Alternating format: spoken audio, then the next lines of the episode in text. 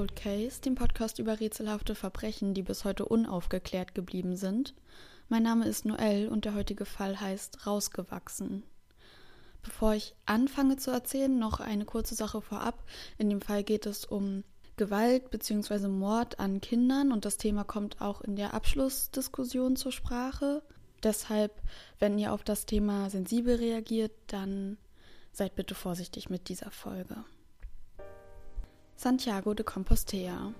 Eine Stadt im Norden Spaniens, die die meisten mit der berühmten Kathedrale verbinden, zu der jedes Jahr Menschen aus aller Welt pilgern. Santiago hat nur knapp 100.000 Einwohner, davon ungefähr ein Drittel Studenten.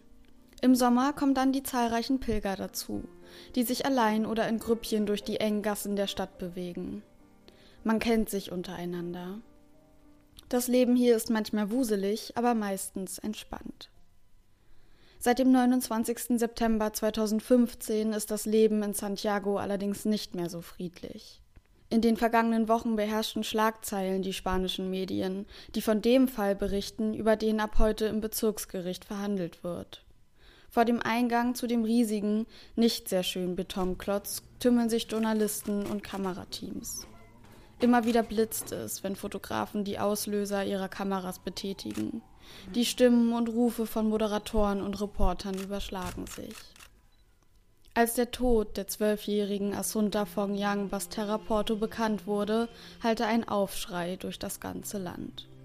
Der Grund, warum der Fall so ein großes öffentliches Interesse hervorruft, sitzt in Gestalt einer kleinen, dunkelhaarigen Frau und einem bärtigen Mann auf der Anklagebank.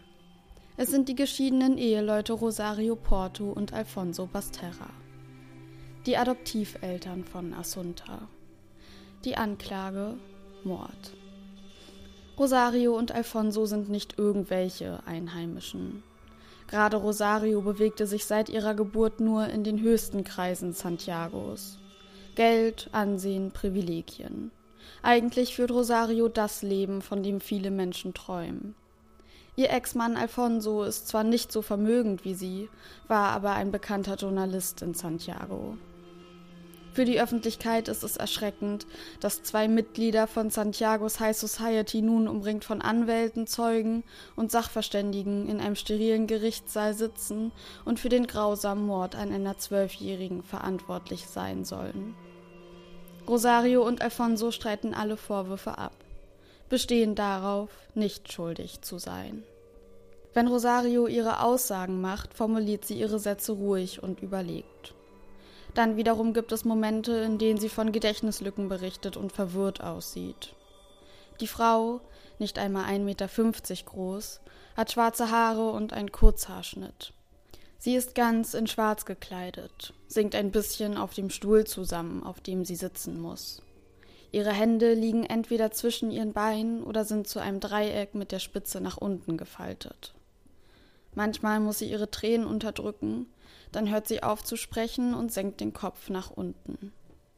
In ihren Augen spiegelt sich tiefe Traurigkeit. Ihre Gesichtszüge sind leer und ihr Blick manchmal apathisch. Zwischen ihrem Ex-Mann und ihr herrscht eisige Kälte.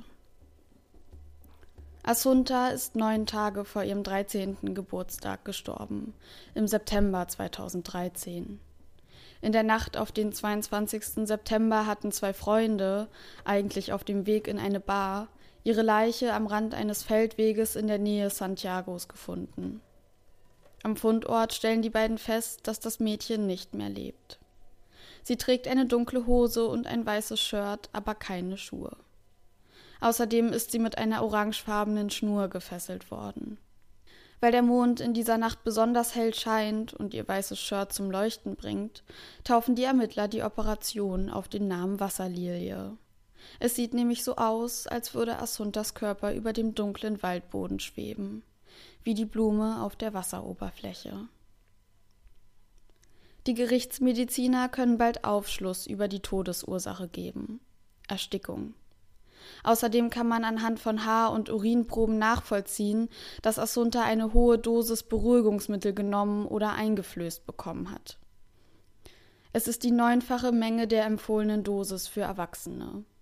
Anhand der Haarproben ist erkennbar, dass sie das Medikament schon drei Monate vor ihrem Tod in regelmäßigen Abständen zu sich genommen haben muss. Offidal. Es sind die gleichen Tabletten, die auch Rosario nimmt, um ihre Angstzustände zu behandeln. Zwei Jahre sind zwischen Assuntas Tod und dem Prozessbeginn vergangen. Zwei Jahre Untersuchungshaft, die Spuren in Alfonsos und Rosarios Gesichtern hinterlassen haben. Während Rosario voll Trauer ist, wird Alfonso öfter ausfallend und verhält sich aggressiv gegenüber den Ermittlern. Die beiden streiten jegliche Schuld ab. Sie hätten Assunta zwar Tabletten verabreicht, aber nur, weil sie an Heuschnupfen litt. Niemals hätten sie versucht, sie zu vergiften. Beweise für die Beteiligung der Eltern an dem Mord gibt es keine. Es handelt sich um einen reinen Indizienprozess. 84 Zeugen machen eine Aussage. Die meisten beschreiben das Familienleben der drei als glücklich. Die Staatsanwaltschaft plädiert auf Mord, als Strafe schlagen sie 19 Jahre Gefängnis vor. Ein Motiv für die Tat können sie nicht nennen. Rosarios und Alfonsos Verteidiger hingegen wollen einen Freispruch erwirken. Am Ende des Prozesses wird ein Richter die beiden zu 18 Jahren Gefängnis verurteilen. Eine Antwort auf die Frage, was sie dazu bewegt hat, ihr Adoptivkind umzubringen, ist bis heute nicht gefunden. Wenn man das Leben von Rosario und Alfonso vor der Tat betrachtet, dann kann man versuchen, diese Frage zu beantworten. Rosario Portos Eltern sind angesehene Leute in Santiago. Ihr Vater besitzt eine eigene Rechtsanwaltskanzlei, ihre Mutter ist Dozentin für Kunstgeschichte. Rosario hat alles, was sie sich nur wünschen kann. Sie bekommt von ihren Eltern eine Wohnung in einem Teil Santiagos geschenkt, in dem nur die High Society wohnt. Zu ihrem Bekannten- und Freundeskreis zählen Menschen, die so sind wie sie, angesehen, reich, privilegiert. Auch Rosario ist Rechtsanwältin geworden, arbeitete in der Kanzlei ihres Vaters. Doch die Sicherheit, die ihr ihre Eltern bieten, kann Rosario in sich selbst nicht finden. Während eines Auslandsjahres habe sie angefangen, Nervenzusammenbrüche zu bekommen. Dann folgten depressive Phasen, sie bekommt oft Panikattacken. Sie erfindet eine Schule, an der sie studiert haben will. Als Kind von prominenten Eltern ist Rosario ständig dem unterschwelligen Druck der Öffentlichkeit ausgesetzt. In der spanischen Presse wird berichtet, sie habe ihr soziales Leben, ihr Aussehen und ihre Beziehungen mit einer kranken Besessenheit gepflegt. 1990 lernt sie Alfonso Basterra kennen. Sechs Jahre später heiratet sie ihn. Alfonso ist fünf Jahre älter als sie. Obwohl er nicht so viel Geld verdient wie Rosario, versucht er mitzuhalten. Zusammen gehen sie in die Oper oder leisten sich teure Urlaube. Alfonso schreibt Feuilleton-Artikel, bringt es damit aber nicht zu großer Berühmtheit. Später arbeitete er freiberuflich. Vor seinen Freunden soll er manchmal über Rosario hergezogen haben. Und durch den Prozess kommt ans Licht, dass er sie auch schlug. Charakterlich ist das Ehepaar sehr gegensätzlich. Rosario ist unstrukturiert und vergesslich, aber immer herzlich und zuvorkommend. Alfonso dagegen ist diszipliniert, kühl und rational, zeigt selten Gefühle. Er möchte eigentlich keine Kinder haben. Und trotzdem bewegt irgendetwas das Ehepaar dazu, im Jahre 2001 ein Baby aus China zu adoptieren. Es ist nicht einfach, ein Kind zu adoptieren. Das ist auch gut so, denn nur so wird sichergestellt, dass das Kind in eine Familie kommt, in der es gut aufgehoben ist. In Spanien sind die Jugendämter für alles zuständig, was mit der Adoption eines Kindes zu tun hat. Für viele Paare dauert das spanische Adoptionsverfahren aber zu lang und ist zu teuer. Die schnellere Lösung ist es deshalb, ein Kind aus dem Ausland zu adoptieren. In einem Land ist das Adoptionsverfahren verhältnismäßig schnell und einfach. China. Schon nach etwa einem Jahr kann man dort ein Adoptionsverfahren erfolgreich abschließen. Dann müssen die Eltern sich nur noch in einen Flieger setzen, in China die nötigen Unterlagen einreichen und prüfen lassen und die Kosten für die Adoption begleichen. Auf ihrem Rückflug werden sie dann im besten Fall zu dritt sein. Assunta Fong Yang ist neun Monate alt, als sie adoptiert wird. Ihre Großeltern, bei denen sie aufwächst, verliert sie. Also kommt sie in ein Waisenheim. Assunta ist in einem schlechten Zustand. Zu klein, zu dünn, hat nicht einmal das erste Lebensjahr vollendet. Doch der Ort, der ihr neues Zuhause sein wird, bietet ihr alles, damit sie sich erholen und zu einem lebensfrohen, glücklichen Kind heranwachsen kann. Im Sommer 2001 holen Rosario und Alfonso ihre kleine Adoptivtochter aus China und fliegen mit ihr zurück nach Santiago. Trotz dem schwierigen Start ins Leben entwickelt sich Assunta prächtig. Sie heißt jetzt Assunta Fongyang Basterra Porto. Die Medien zeigen Interesse an der Adoption, denn die sind zu dem Zeitpunkt noch sehr selten. Assunta war damals das erste chinesische Adoptivkind in Santiago. Rosario und Alfonso profitieren davon, denn die Adoption eines unterernährten Waisenkindes ist gut für ihr Image. Assunta ist hochbegabt und noch dazu sehr fleißig. Sie überspringt eine Klasse. Ihre Eltern fördern sie, wo es nur geht. Sie bekommt neben der Schule Unterricht in Deutsch, Englisch, Französisch und Chinesisch, lernt außerdem Geige und Klavier spielen und nimmt Ballettstunden. Rosario lässt sogar einen Raum in ihrer Wohnung schallisolieren, damit Assunta in Ruhe Klavier üben kann. Ihre Tage sind durchstrukturiert, aber Assunta ist auch sehr diszipliniert. An Samstagen steht sie früh auf, macht Hausaufgaben und fährt zum Tanzunterricht. Fotos von früher zeigen die Familie sehr glücklich. Hand in Hand gehen sie spazieren, Assunta zwischen ihnen. Manchmal sitzt sie auf Rosarios Schoß und grinst glücklich.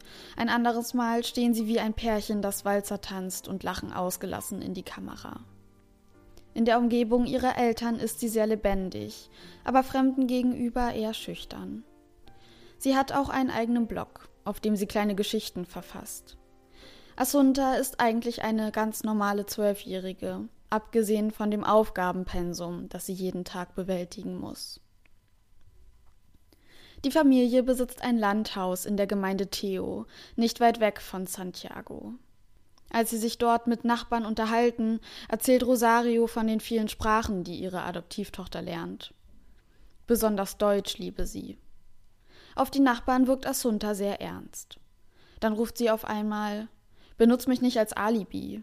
Diejenige, die es liebt, dass ich Deutsch lerne, bist du. Projekt Wunderkind. So beschreibt der Autor Gilles Tremlet die Beziehung zwischen Rosario und Assunta in seinem Artikel. Die Nachbarn nehmen die Szene mit einem Lächeln hin. Neben ihren Eltern spielen auch ihre Großeltern eine wichtige Rolle in Assuntas Leben. Mit ihrem Opa, also Rosarios Vater, unternimmt sie oft Ausflüge in Parks.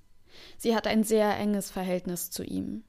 Als Assunta neun Jahre alt ist, tauchen erste Anzeichen dafür auf, dass in der Familie nicht alles perfekt läuft. Rosario kommt wegen Suizidgedanken in eine Klinik, bleibt dort zwei Nächte. Das Verhältnis zu Assunta würde sie belasten. Die Tochter sei eine Plage für Rosario, steht in der Krankenakte. Zwei Jahre später denkt Rosario drüber nach, Assunta für ein Jahr in ein Internat zu geben. Rosario nimmt wieder Orfidal, um ihre nervösen Zustände in den Griff zu bekommen. Im Jahre 2011 kommt es dann zu einer Tragödie. Asuntas Oma stirbt. Sieben Monate später stirbt auch ihr Opa, beide aufgrund eines Herzversagens. Wie es Asunta in der Zeit geht, lässt sie nicht durchblicken. Ihre Sorgen bespricht sie nur mit den Hausmädchen oder ihrer Patentante. Die Eltern einer Mitschülerin von Assunta sagen später aus, Assunta sei sehr glücklich gewesen, während ihre Großeltern lebten und danach sehr unglücklich geworden. Nach dem Tod ihrer Eltern bricht Rosario mit einigen Dingen in ihrem Leben. Sie löst die Anwaltskanzlei ihres Vaters auf. Eine Freundin von Rosario sagt, dass sie das Gefühl habe, Rosario hätte viele Dinge nur aufgrund ihres sozialen Statuses getan oder um ihren Eltern zu gefallen. Rosario hatte eine Dauerkarte für Konzerthäuser, in die sie mit ihrem Vater und Alfonso regelmäßig ging. Als ihr Vater stirbt, ruft sie die Freundin an und fragt, ob sie die Dauerkarte verlängern soll. Wenn du klassische Musik magst, dann mach es, antwortet ihre Freundin. Aber Rosario ist sich nicht sicher, sie druckst ein bisschen herum. Am Ende erneuert sie die Karte nicht. Sobald ihre Eltern nicht mehr lebten, hätte sie nach ihrem eigenen Willen gehandelt, meint die Freundin später. Die größte Veränderung betrifft aber Rosarios Liebesleben.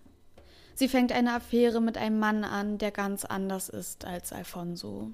Ein wilden, lebensfrohen, aber auch verheirateten Geschäftsmann.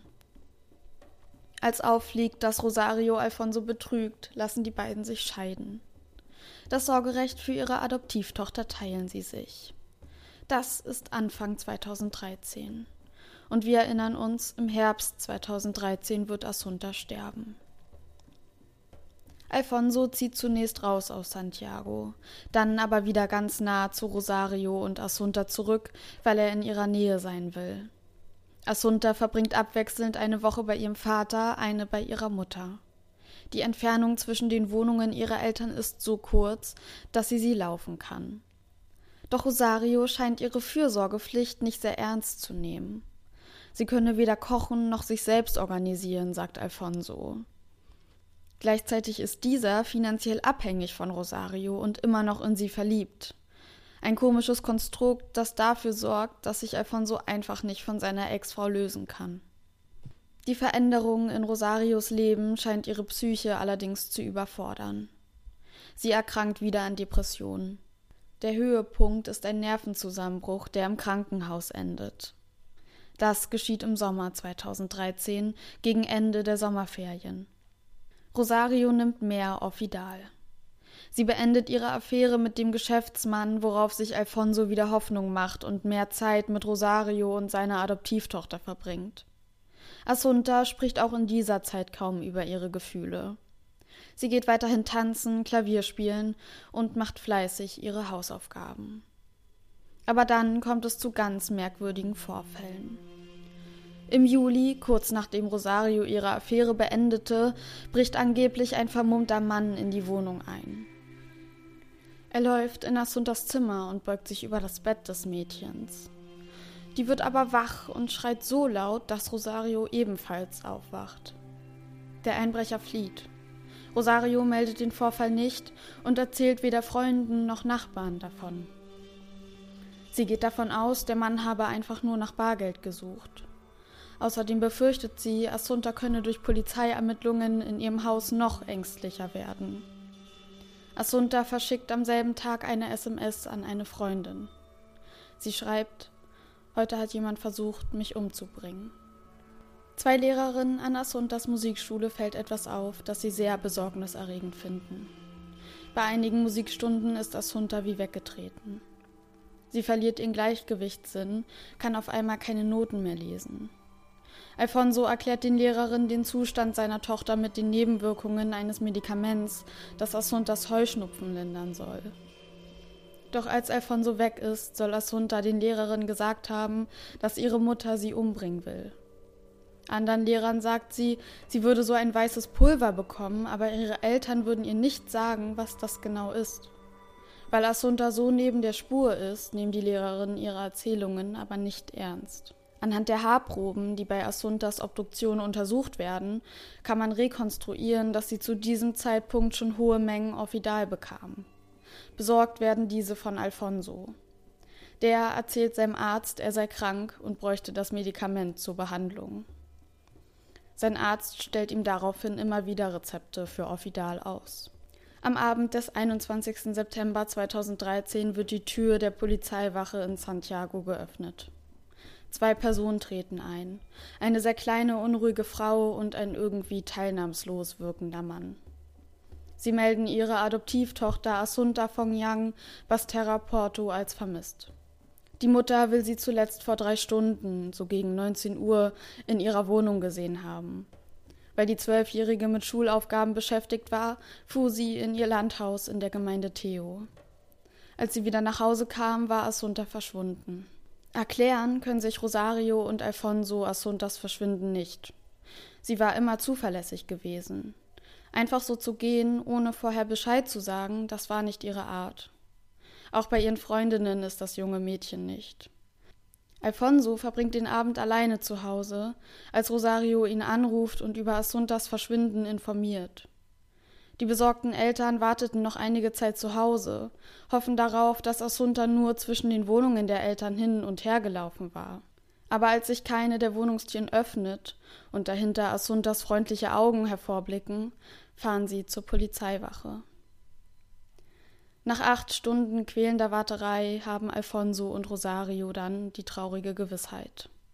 Die Leiche ihrer Tochter wurde an einem Feldweg in der Gemeinde Theo gefunden. Die Ermittler fahren daraufhin zusammen mit Rosario zu ihrem Landhaus in die Nähe des Fundorts. Dort bitten die Beamten Rosario, nichts anzufassen. Doch die muss dringend auf Toilette und verschwindet in der oberen Etage. Die Ermittler beobachten sie dabei, wie sie sich an einem Mülleimer zu schaffen macht. Darin liegen zwischen anderem Abfall auch Reste einer orangefarbenen Schnur. Es ist die gleiche Schnur, mit der Assunta gefesselt wurde. Zwei Tage später wird Assunta beerdigt. Assuntas Sarg ist weiß, genauso wie die Blumen, die um ihn herum zu Kränzen gebunden sind. Es sind viele Menschen gekommen, um dem Mädchen die letzte Ehre zu erweisen. Das Bestattungsinstitut ist voll mit Fremden, Freunden, Bekannten und Verwandten, und draußen warten Journalisten und Fotografen. Sogar der Bürgermeister der Stadt ist anwesend. Die Mitschüler von Assunta halten ebenfalls eine Trauerfeier ab. Viele lassen ihren Tränen freien Lauf. Auch Alfonso weint. Der Pfarrer betet für all jene, die unter mysteriösen Umständen gestorben sind. Er bittet die Anwesenden, vorsichtig mit der Familie umzugehen. Zu diesem Zeitpunkt kann sich keiner der Angehörigen den tragischen Tod von Assunta erklären.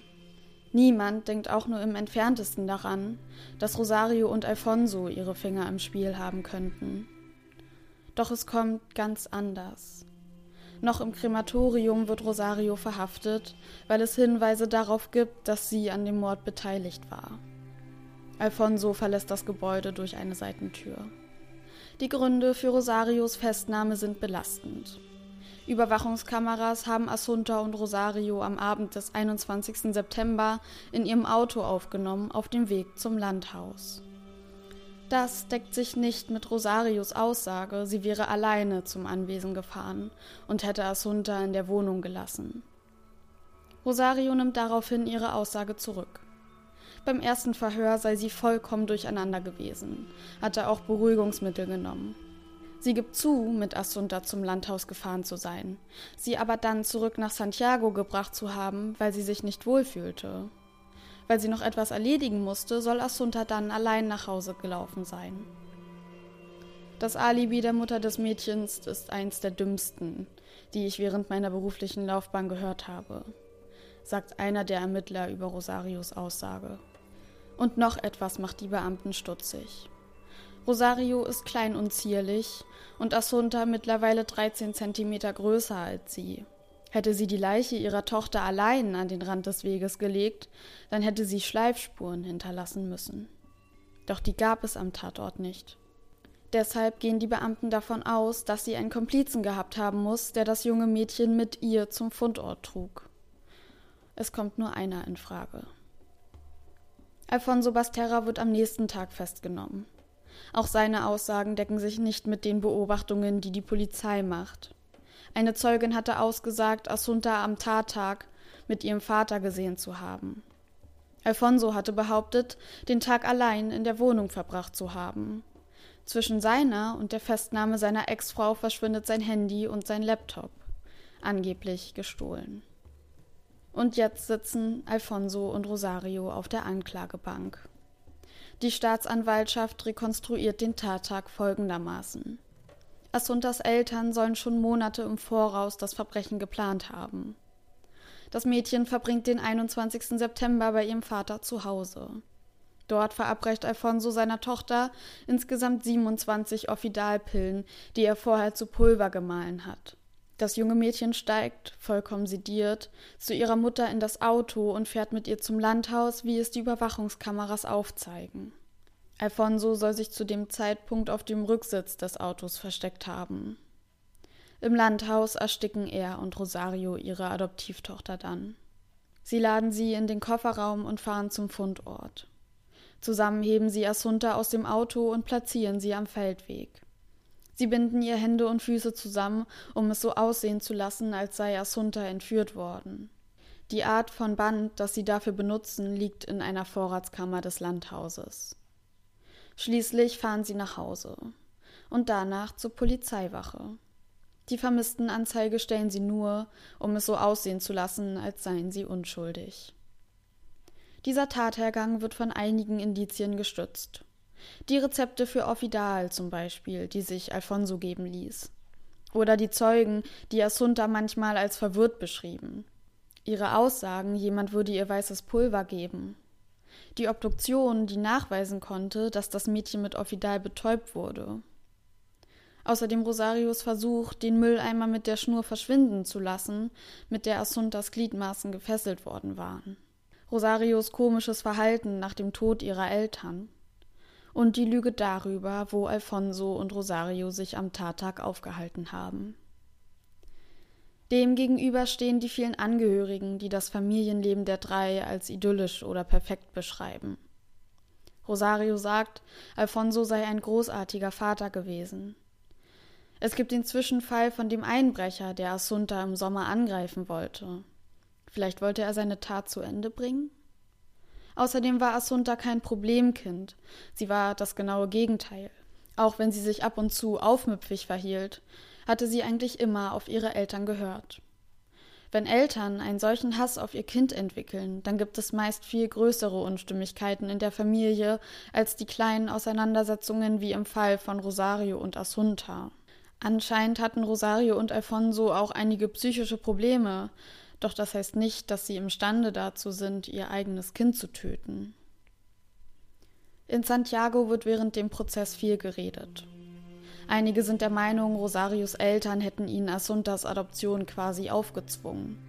Andere behaupten, Rosario und Alfonso wollten nach außen hin dem Bild einer typischen Familie entsprechen. Als Asunta nicht mehr zu ihrem Leben passte, mussten sie sie beseitigen. Alles, was diesen Fall umgibt, ist ziemlich seltsam und so irrational. Es scheint offensichtlich, dass die Eltern die Schuldigen sind, aber es gibt lose Fäden, die wir nicht erklären können. Etwas ist nicht sichtbar oder fehlt uns. Hat das Mädchen geahnt, dass sie zum Tode verurteilt ist? Es muss schrecklich gewesen sein, aber eine Zwölfjährige kann so etwas verstehen. Es ist wie in einem Film. Was kann eine Zwölfjährige anrichten, dass ihre Eltern sie umbringen? sagen Ermittler über den Fall. Es werden auch einige Stimmen laut, die den Geschworenen vorwerfen, voreingenommen zu sein. Nach einem Monat wird das Urteil einstimmig getroffen. Jeweils 18 Jahre Gefängnis für Alfonso und Rosario. Die beiden fügen sich ihrem Schicksal, obwohl sie ihre Schuld immer noch abstreiten. Im Gefängnis versucht Rosario zweimal, sich das Leben zu nehmen. Im November 2020 finden Wärter sie dann tot in ihrer Zelle. Auch Alfonso geht es nicht gut. Er gibt einige Interviews aus dem Gefängnis heraus, in denen er beteuert, dem wahren Täter auf der Spur zu sein. Er leide sehr unter dem Tod seiner Tochter und seiner Frau. Wenn ein Kind in das Leben eines Paares tritt, dann kann aus den dreien eine Familie werden. Schritt für Schritt begleiten die Eltern ihr Kind auf dem Weg zum Erwachsenwerden, erleben alle Höhen und Tiefen im Leben des Kindes mit. Asunta wird leider nicht die Chance bekommen, ihrer Leidenschaft für Tanz und Musik weiter nachzugehen. Sie wird nicht mit anderen Mitschülern im Klassenzimmer Spanisch pauken oder auf dem Schulhof spielen, einen Abschluss machen oder studieren. Zu ihrem Geburtstag wird in Asuntas Schule eine große Pinnwand aufgehangen auf der Fotos von Assunta angebracht sind. Assunta wird heute 13 Jahre alt, steht ganz oben. Ja, und damit herzlich willkommen zur dritten Folge, die sehr herzzerreißend ist, finde ich, und ähm, mich immer noch traurig macht, gerade nach dem Vorlesen auch, obwohl ich mich natürlich schon länger mit dem Fall beschäftige. Aber ja, es ist irgendwie einfach immer noch schlimm, das zu hören. Und gerade wenn Kinder ja in Kriminalfälle verwickelt sind, die dann tödlich enden, dann tut es irgendwie noch mal ein bisschen mehr weh, finde ich. Weil man sich irgendwie gar nicht erklären kann, warum so ein junger, unschuldiger Mensch äh, ja sterben musste. Also heute möchte ich euch ein paar Hintergrundinformationen zum Thema Kindsmord geben. Äh, genau darauf bezogen, wenn Eltern ihre Kinder töten, auch wenn es im Fall von Assunta natürlich nie richtige Beweise gegeben hat, die belegen, dass Rosario und Alfonso für den Tod ihrer Adoptivtochter verantwortlich sind oder ob es nur einer war oder beide war, ja, nutze ich mal das Thema, um es ein bisschen aufzugreifen. Zum Glück ist es sehr selten, dass Eltern ihre Kinder umbringen. Dazu gibt es aber leider auch keine verlässlichen Zahlen. Das Problem ist dabei, dass es einfach kaum Untersuchungen gibt, die das Thema genauer beleuchten und dass viele Kindsmorde wahrscheinlich auch unter dem Deckmantel plötzlicher Kindstod oder Unfalltod einfach aufgenommen werden und somit die wahre Ursache verschleiert wird. Man schätzt es ein auf ungefähr 40 bis 50 Fälle pro Jahr. Das ist auch angelehnt an die Fälle der Aussetzungen von Kindern. Aber wie gesagt, das wird wahrscheinlich eine sehr hohe Dunkelziffer geben. Also die Zahlen sind auf Deutschland bezogen. Was auch klar wird, ist, dass das zum Glück nur ein sehr, sehr seltenes Phänomen ist. Der Fachbegriff für Kindsmord ist Infantizid. Und eine Kindstötung kann in ganz verschiedenen Formen auftreten. Da spielt auch immer die Motivation und die Psyche des Täters eine Rolle. Zum Beispiel kommt es oft vor, dass Eltern ihre Kinder, ihre Familie und danach sich selbst umbringen, also einen erweiterten Suizid begehen. Dazu kommt nochmal eine Folge, wo ich auf diese Thematik genauer eingehen werde. Oft sind Kindstötungen auch eine Folge von psychischen Störungen. Das heißt, Täter leiden zum Beispiel an Schizophrenie und hören Stimmen, die ihnen befehlen, ihr Kind zu töten und werden durch diesen Wahn dazu getrieben. Oder wenn Täter depressiv sind und an Suizidgedanken leiden und ihr Kind dann sozusagen mitnehmen. Das kommt auch öfter vor. Was auch vorkommt, ist, dass Eltern ihre Kinder so derart misshandeln, dass das Kind im Anschluss daran stirbt, an den Folgen dieser körperlichen, psychischen Misshandlung. Sehr, sehr selten kann es auch vorkommen, dass einer der Eltern sein Kind aus Rache tötet, um ja sich an dem Partner zu rächen, weil dieser ihm nach seiner Meinung Unrecht getan hat. Ein weiteres Motiv, was glaube ich in dem Fall von Asunta eine Rolle spielt, ist Überforderung. Denn oft sind Täter chronisch überfordert mit der Kindererziehung und mit dem Kind generell, beziehungsweise mit der Lebenssituation, in der sie sich befinden, und haben aber auch keine Möglichkeit, aus dieser Situation herauszukommen. Und dann kann es sozusagen passieren, dass der Täter einfach, ich sag jetzt mal, explodiert und dann eben eine Tat begeht. Also, also ein Beispiel, was mir jetzt einfällt, ist zum Beispiel, wenn Kinder mehrere Stunden am Stück heulen und eins der Elternteile ohrfeigt dann das Kind. Das passiert in dem Sinne ja auch aus einer Überforderung heraus. Und man kann das Ganze eben so hochtreiben, dass es dann in einem Tod endet. Aber da muss natürlich viel, viel mehr passieren. Und also die meisten Täter, bei denen das dann so endet, befinden sich wirklich in einer prekären Lebenssituation. Wenn Eltern aus Überforderung töten, dann gibt es dafür oft auch nicht so viele Anzeichen, die von Außenstehenden bemerkt werden. Äh, Im Fall von Assunta kann ich mir schon gut vorstellen, dass Überforderung eine Rolle damit gespielt hat. Gerade weil Rosario bewiesenermaßen depressiv war und weil durch diesen Klinikaufenthalt, den sie hatte, auch bewiesen ist, dass Assunta, also dass das Verhältnis zwischen Assunta und ihr halt massiv gestört war und dass sie sie, wie die Pflegerin auch reingeschrieben hat, dass Assunta für Rosario eben eine Plage ist was ja auch viele behauptet haben, ist, dass die beiden Asunta umgebracht haben, weil sie nicht mehr so in ihr Leben gepasst hat, weil sie ihr Leben irgendwie umkrempeln wollten. Und dazu gibt es folgende Zahl. In einer Studie von 1970 wurden 130 Fälle von Kindstötungen untersucht und nur 14 Prozent dieser Fälle haben stattgefunden, weil die Eltern das Kind als unerwünscht betrachtet haben. Also weil die Eltern das Kind halt in dem Sinne nicht mehr haben wollten. Jetzt sehr doof ausgedrückt. Und keinen anderen Weg wussten, um es loszuwerden. Es ist übrigens sehr, sehr selten, dass Eltern einfach nur ihr Kind hassen und es deshalb umbringen, sondern es ist immer ein Zusammenspiel aus psychischer Störung, Überforderung, Zukunftsängsten und all dem. Der Psychotherapeut Christian Lüttke hat sich auch mit dem Thema befasst und in einem WDR-Interview sagt er dazu, dass vor einer Kindstötung auch häufig Beziehungsstörungen in der Partnerschaft auftreten und dass die Gefühle, die zu so einer Kindstötung führen, sich über viele, viele Jahre aufbauen. Ähm, und meistens fühlen sich die Täter eben auch hilflos und wissen einfach keinen anderen Weg mehr, um aus dieser Situation rauszukommen, als eben ihr Kind zu töten. Manche Täter glauben sogar, dass es für die Kinder was Erlösendes ist und dass sie sozusagen dadurch, dass sie das Kind geboren haben oder dadurch, dass sie ein Elternteil des Kindes eben sind, dass sie eben auch das Recht haben, diesem Kind das Leben auch wieder zu nehmen.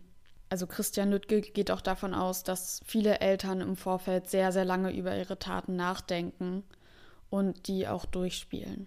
Was äh, ja auch im Fall von Asunta wahrscheinlich so sein wird, denn Rosario und Alfonso haben über mehrere Monate, wie er bei der Option rausgekommen ist, ihr die Tabletten verabreicht und vielleicht war das, ja, vielleicht war das irgendwie ihr Weg, sich die Tat vorzustellen oder der Weg, der sie da hingeführt hat. Man weiß es ja nicht genau. Meistens werden Kinder in den ersten 24 Stunden nach ihrer Geburt getötet.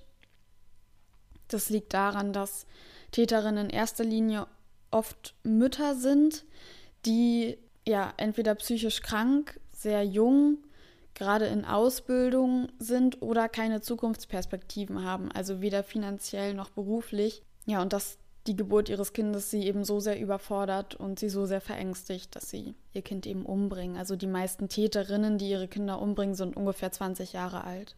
Vorboten für so einen Kindsmord sind Suizidgedanken, dann natürlich generell Anzeichen für Überforderung und es ist auch oft so, dass die Eltern unreif sind. Also ja, manche Eltern sind sogar auf dem kind Kindesniveau sozusagen stehen geblieben. Ja, wie ich schon am Anfang gesagt habe, gibt es sehr, sehr wenig Untersuchungen in dem Bereich. Und die einzige Prävention, die man hier treffen kann, ist die im Säuglingsalter. Also die einzige aktive Prävention, eben weil Säuglinge so stark betroffen sind. Das sind einmal die Babyklappen und ähm, dass manche Kliniken überlegen, anonyme Geburten anzubieten damit die Eltern eben nicht unbedingt so, also damit die Mutter eben nicht so stark an das Kind gebunden ist. Also es gibt äh, kritische Stimmen dazu, es gibt auch Stimmen, die das sehr gut finden. Ich habe dazu irgendwie ehrlich gesagt nicht so eine Meinung, weil ich das ein sehr, sehr schwieriges Thema finde und so ein komplexes Thema und ähm, ich bin da einfach jetzt nicht informiert genug, mir da eine Meinung drüber zu bilden. Deswegen lasse ich mich in der Bewertung dieser Maßnahmen einfach mal zurück. Dann kommen wir jetzt auf den Fall von Asunta. Ja, ich finde es sehr schwer, ihre Adoptiveltern einzuschätzen, weil sie irgendwie keinem klassischen Täterbild für mich entsprechen. Also die beiden sind gebildet, haben viel Geld, also zumindest Rosario kommt aus einer sehr wohlhabenden Familie und Alfonso hat jetzt auch nicht am Hungertuch genagt. Ja, die beiden hatten eigentlich alle finanziellen und materiellen Möglichkeiten. Deswegen ist es für mich einfach so unfassbar unbegreiflich, dass Asunta sterben musste. Und für mich, und ich werte das jetzt einfach mal, für mich ist eigentlich klar, dass die beiden mit dem Tod was zu tun haben. Einmal, weil sie, weil sie ihr eben Tabletten gegeben haben und weil belegt ist, dass sie an dem Tat Tattag eben mit Asunta zusammen waren.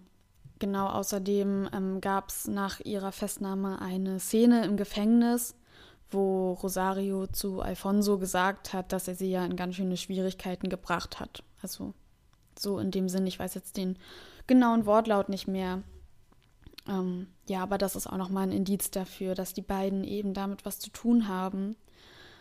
Und ich finde es ich kann das nicht anders sagen, aber es ist so unbegreiflich und es tut irgendwie auch so weh, darüber zu sprechen, weil man sich natürlich fragt, warum habt ihr nicht anders entschieden? Also selbst wenn Rosarios Eltern Druck ausgeübt haben, dass sie doch ähm, ein Kind adoptieren sollen und selbst wenn sie das Gefühl haben, gehabt haben, dass sie in dem Druck der Öffentlichkeit standen, und dass sie deshalb irgendwie ein typisches Familienbild abgeben müssen.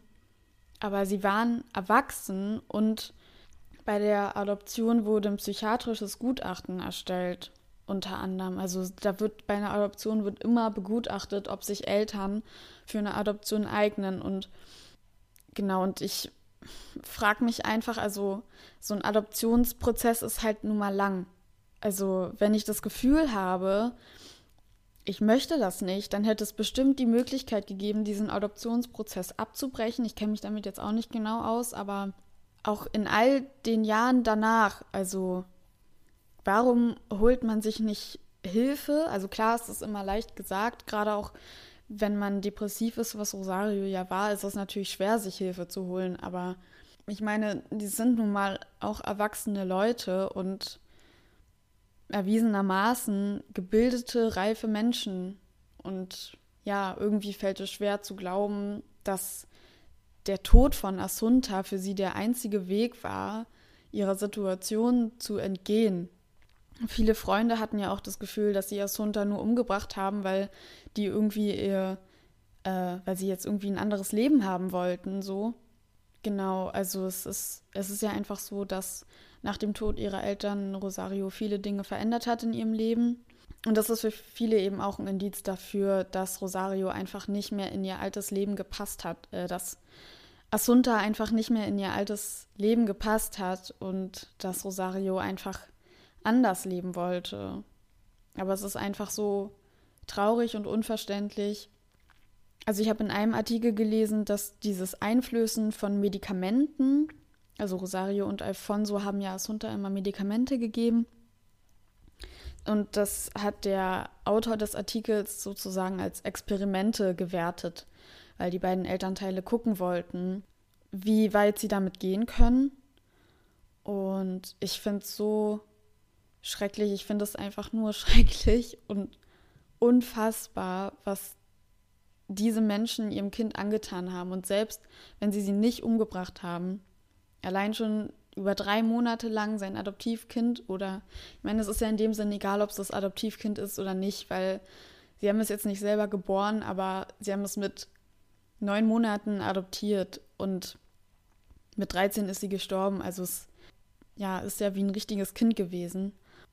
Ja, und das ist das alleine schon so unfassbar, dass man so grausam sein kann und sein Kind das antun kann und dann auf der anderen Seite auch ganz normal weiterleben kann, als wäre irgendwie nichts passiert und andere Leute anlügt, es wäre irgendwie nichts passiert. Und ich frage mich ehrlich gesagt auch, warum die zwei Lehrerinnen nichts gesagt haben. Also, sie haben ja gesagt, dass Asunta einfach so neben der Spur war und dass es dass sie deshalb gedacht haben, dass sie sich irgendwas ausdenkt, aber es ist natürlich immer im Nachhinein leicht zu sagen, hätte man mal, aber es ist halt so schade, weil es gab diese ganzen kleinen Punkte, die sich so aufgereiht haben und ich will jetzt nicht sagen, die Tat hat sich angebahnt, weil das Gefühl gibt einem der Verlauf der Geschichte einfach nicht. Also klar war Rosario depressiv, aber ich finde trotzdem, dass Asuntas Tod so plötzlich kommt in dem Sinne, und es gibt einfach diese ganz vielen kleinen Punkte, an denen man einfach hätte eingreifen müssen. Warum wurde denn in der Psychiatrie nicht das Jugendamt darüber informiert? Warum wurden denn da keine weiteren Schritte eingeleitet, um das Verhältnis zwischen Rosario und Asunta zu stabilisieren?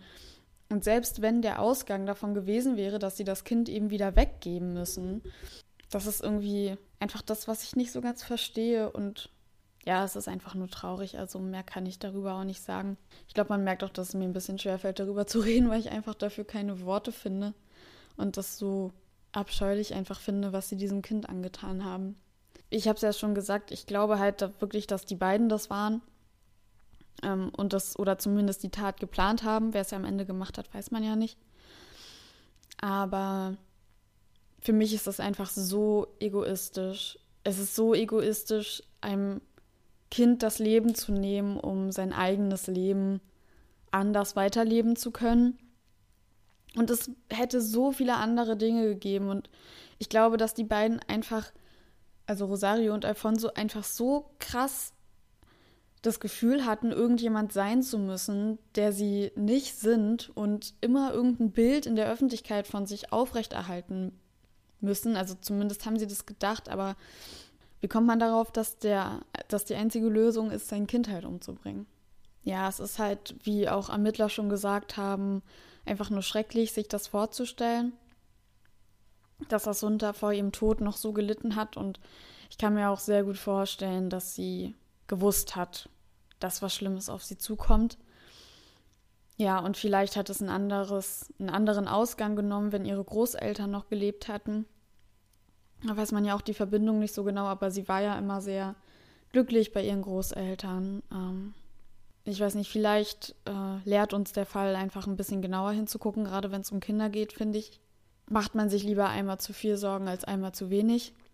Man hat zwar die vermutlichen Täter ins Gefängnis gebracht, aber irgendwie gibt es keinen Abschluss für diesen Fall. Also ich finde, das ist einfach so ein Fall, in dem drehen sich die Gedanken immer und immer weiter, je mehr man drüber nachdenkt und je mehr man sich die Sachen eben vor Augen hält, die passiert sind. Ja, deshalb finde ich jetzt irgendwie auch gar keine richtigen Abschlussworte. Ja, ich hoffe einfach nur, dass es nicht zu schwer war für euch zuzuhören. Also, ich finde es selber sehr schlimm, irgendwie gerade darüber zu reden. Ja, aber es ist halt nun mal irgendwie ein wichtiges Thema und Kinder können sich einfach selber noch nicht wirklich schützen und deswegen müssen das halt Menschen tun, die älter und reifer sind als sie. Und ja, deswegen ist da irgendwie jeder in der Verantwortung, so ein bisschen genauer hinzugucken. Vielleicht sind das meine Abschlussworte für den Fall. Von daher lasst mir gerne eure Gedanken zu dem Fall da. Das würde mich wirklich sehr interessieren. Auch ob ihr glaubt, ob Rosario und Alfonso schuldig oder unschuldig sind oder ob sie zu Recht verurteilt wurden.